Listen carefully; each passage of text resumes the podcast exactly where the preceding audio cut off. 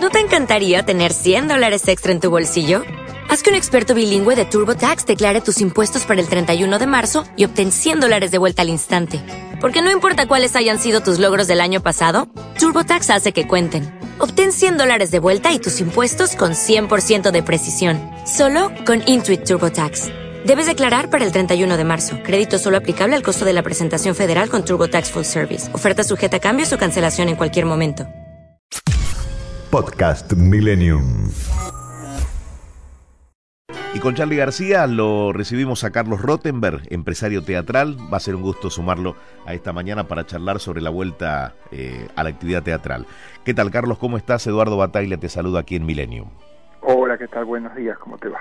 Muy bien. Bueno, a ver, primera sensación con esta vuelta a los teatros luego de la interrupción por la segunda ola. Volver a vivir, volver a vivir una situación que el 13 de noviembre eh, ya plasmamos cuando se regresó la música y el teatro a la sala de espectáculos del país, eh, cuando dejó de estar clausurada después de ocho meses el año pasado, después de haber trabajado mucho en los protocolos para poder justamente dar una seguridad sanitaria al público que nos acompañase y donde eh, desde ese punto de vista tuvimos un éxito sanitario en la sala de espectáculos desde el momento en que fue ponderado no solamente por las autoridades, por los espectadores que lo vivieron, por los gremios, no nos olvidemos que nosotros, nuestra materia prima son seres humanos, no es una mercadería tangible, no es un tipo de comercio, eh, el espectáculo público que, que permita tener mercadería estoqueable. Y por otro lado también, eh, siempre yo en este sentido agradezco que la prensa mostró mucho cómo se cómo funcionaban los protocolos en las salas. Yo creo, y lo dije ayer en un acto que tuvimos junto con el jefe de gobierno y el ministro de Cultura de Ciudad, le dije que esa conjunción de muchos testigos es lo que terminó haciendo que se adelante incluso eh, el regreso en esta en esta nueva etapa. Espero, ojalá, si la curva sanitaria sigue acompañando, que sea la última a partir de la vacunación.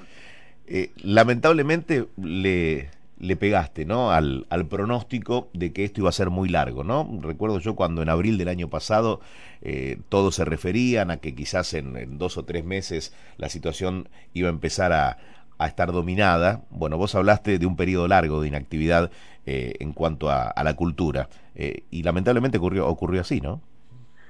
Sí, en ese momento hoy aprendí una cosa, que un audio privado ya no es privado, porque por suerte, por suerte lo que decía eh, era lo que sentía y lo que le transmitía a unos colegas un domingo a la noche de marzo y se viralizó, a eso te referís, y en ese, en ese audio yo creo que se viralizó justamente porque se estaba implantando 14 días de cuarentena y yo decía, se fue el año, y el año en nuestra actividad está perdido. A ver, para mí era muy muy normal decirlo, quiero aclarar, no me parece ninguna ciencia, por dos motivos. Primero, porque indiscutiblemente me pesa a favor eh, 46 años de oficio y haber pasado eh, una experiencia menos traumática, pero en aquel momento sorprendente, que fue el cierre de teatros en el país en el 2009 por 10 días, nada más en la epidemia de gripe A. Hoy no comparable con esto, ¿no es cierto? Mm. Con esta pandemia y con, con la cantidad de víctimas y, y, obviamente si es pandemia es porque es en el mundo. Mm. Ahora, eh, por un lado eso, y por otro lado porque en ese audio decía, y lo sigo reiterando, que eh, el desafío mayor iba a estar dado no por el cierre, sino por la recuperación de la confianza en el público posterior, cuando los teatros se abran. Y en ese sentido, eh, justamente dentro de, de, nuestra empresa tenemos muy en claro que ese es el desafío de hoy, como lo fue en noviembre, por un dato hoy a favor, así como en en, la corte, el corto cierre de 10 días por la gripe A en el 2009, tardamos tres meses en recuperar la confianza del público, en volver a los niveles anteriores al cierre de los 10 días mm. y con una situación económica mejor que la de hoy, en el 2009 que la de 2021.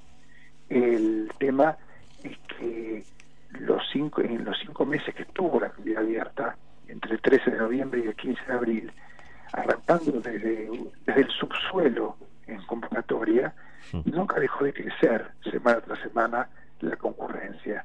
Y yo creo que ahí vuelve a impactar eso que dije antes, ¿no?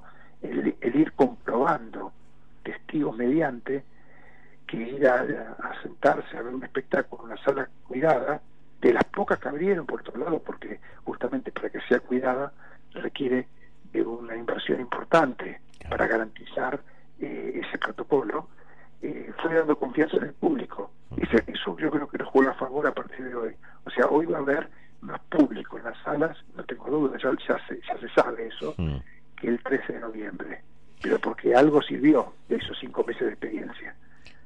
¿Qué, qué nivel, no? De, de readaptarse a todo. Eh, ¿Sabés qué? Me genera admiración, tanto eh, hacia vos, hasta el resto de los empresarios eh, teatrales, y, aquel que se juega, ¿no? Con el riesgo que implica eh, poner una obra en, en, la calle Corrientes, por ejemplo, porque no se sabe qué va a pasar con este año, más allá de que el horizonte parece ser otro por la vacunación.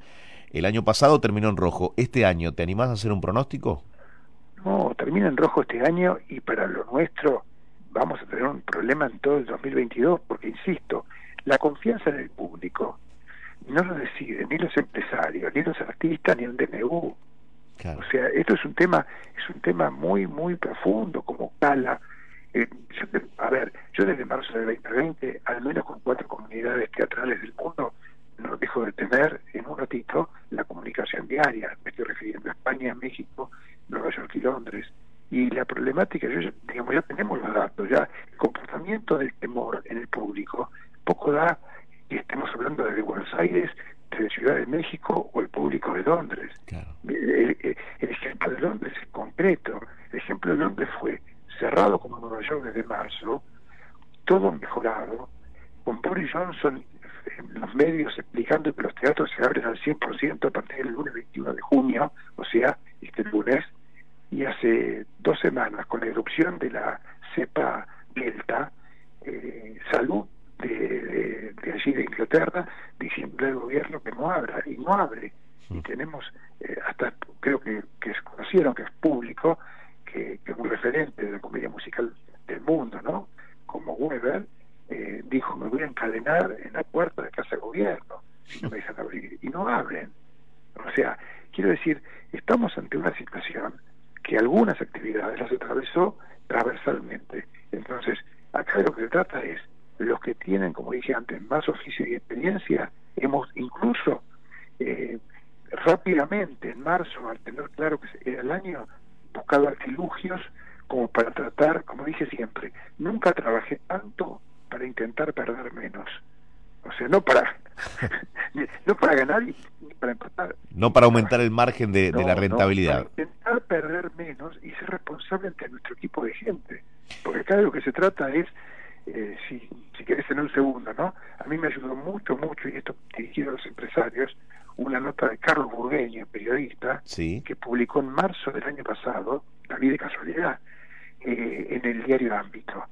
Y Burgueño transcribía una conferencia que había dado en Londres, en, en Londres, en Barcelona, en la Universidad de Barcelona, un economista, un doctor en humanidades, que yo tampoco conocía, que se llama Víctor Coopers, con K. Mm. Víctor Coopers en la Universidad de Barcelona había dicho que la pandemia un día iba a pasar, pero que los empresarios, a ellos se dirigía, tenían que, por un lado, ver cómo iban a transitar la pandemia y fundamentalmente cómo querían ser recordados como la clase empresaria después de la pandemia. Y yo me acuerdo que entré al dormitorio, le leí a mi mujer el artículo, la miré y le dije, no sé cómo va a ser desde lo económico o hasta dónde nos vamos a empantanar con esto. Lo que tengo claro es que cuando termine la pandemia, y tomo la, tomo la nota de Burgueño como referencia, quiero ser recordado como, como digamos, haberlo transitado con dignidad. Y esa nota nunca, después un día lo, lo encontré, busqué el teléfono con el contacto con de Burgueño para agradecerle cómo me sirvió como empresario. Qué bárbaro. Incluso, incluso, eh, obviamente en la peor crisis de mi propia empresa, que es la que tengo hoy, eh, pero seguir pudiendo contestar públicamente en los medios, sabiendo que desde el punto de vista del equipo de trabajo somos todos dignos. Es Extraordinario escucharte, muy linda charla. Gracias por haber hablado con nosotros, Carlos. Lo mejor, bueno, a seguir eh, alentando eh, y asumando para que la gente sueñe, para que vaya al teatro, eh, con todos los protocolos, que la gente tenga confianza que van a estar bien allí. Y, lógicamente, con la vacunación como respaldo para todo esto que estamos diciendo. ¿Te vacunaste? Sí, con la primera dosis por más de 60. Estoy esperando la segunda como tanta gente. Muy bien. Carlos, lo mejor y hasta la próxima. Por, favor, un abrazo. Un gusto. Carlos Rottenberg, empresario teatral. ¿Mm? Escuchaste la frase, ¿no? 2020 en rojo, 2021 perdido. En 2022 recién va a empezar a reorganizarse todo. Así que fíjate los efectos de esta pandemia. Nunca trabajé tanto para intentar perder menos, dijo Carlos Rottenberg. Podcast Millennium.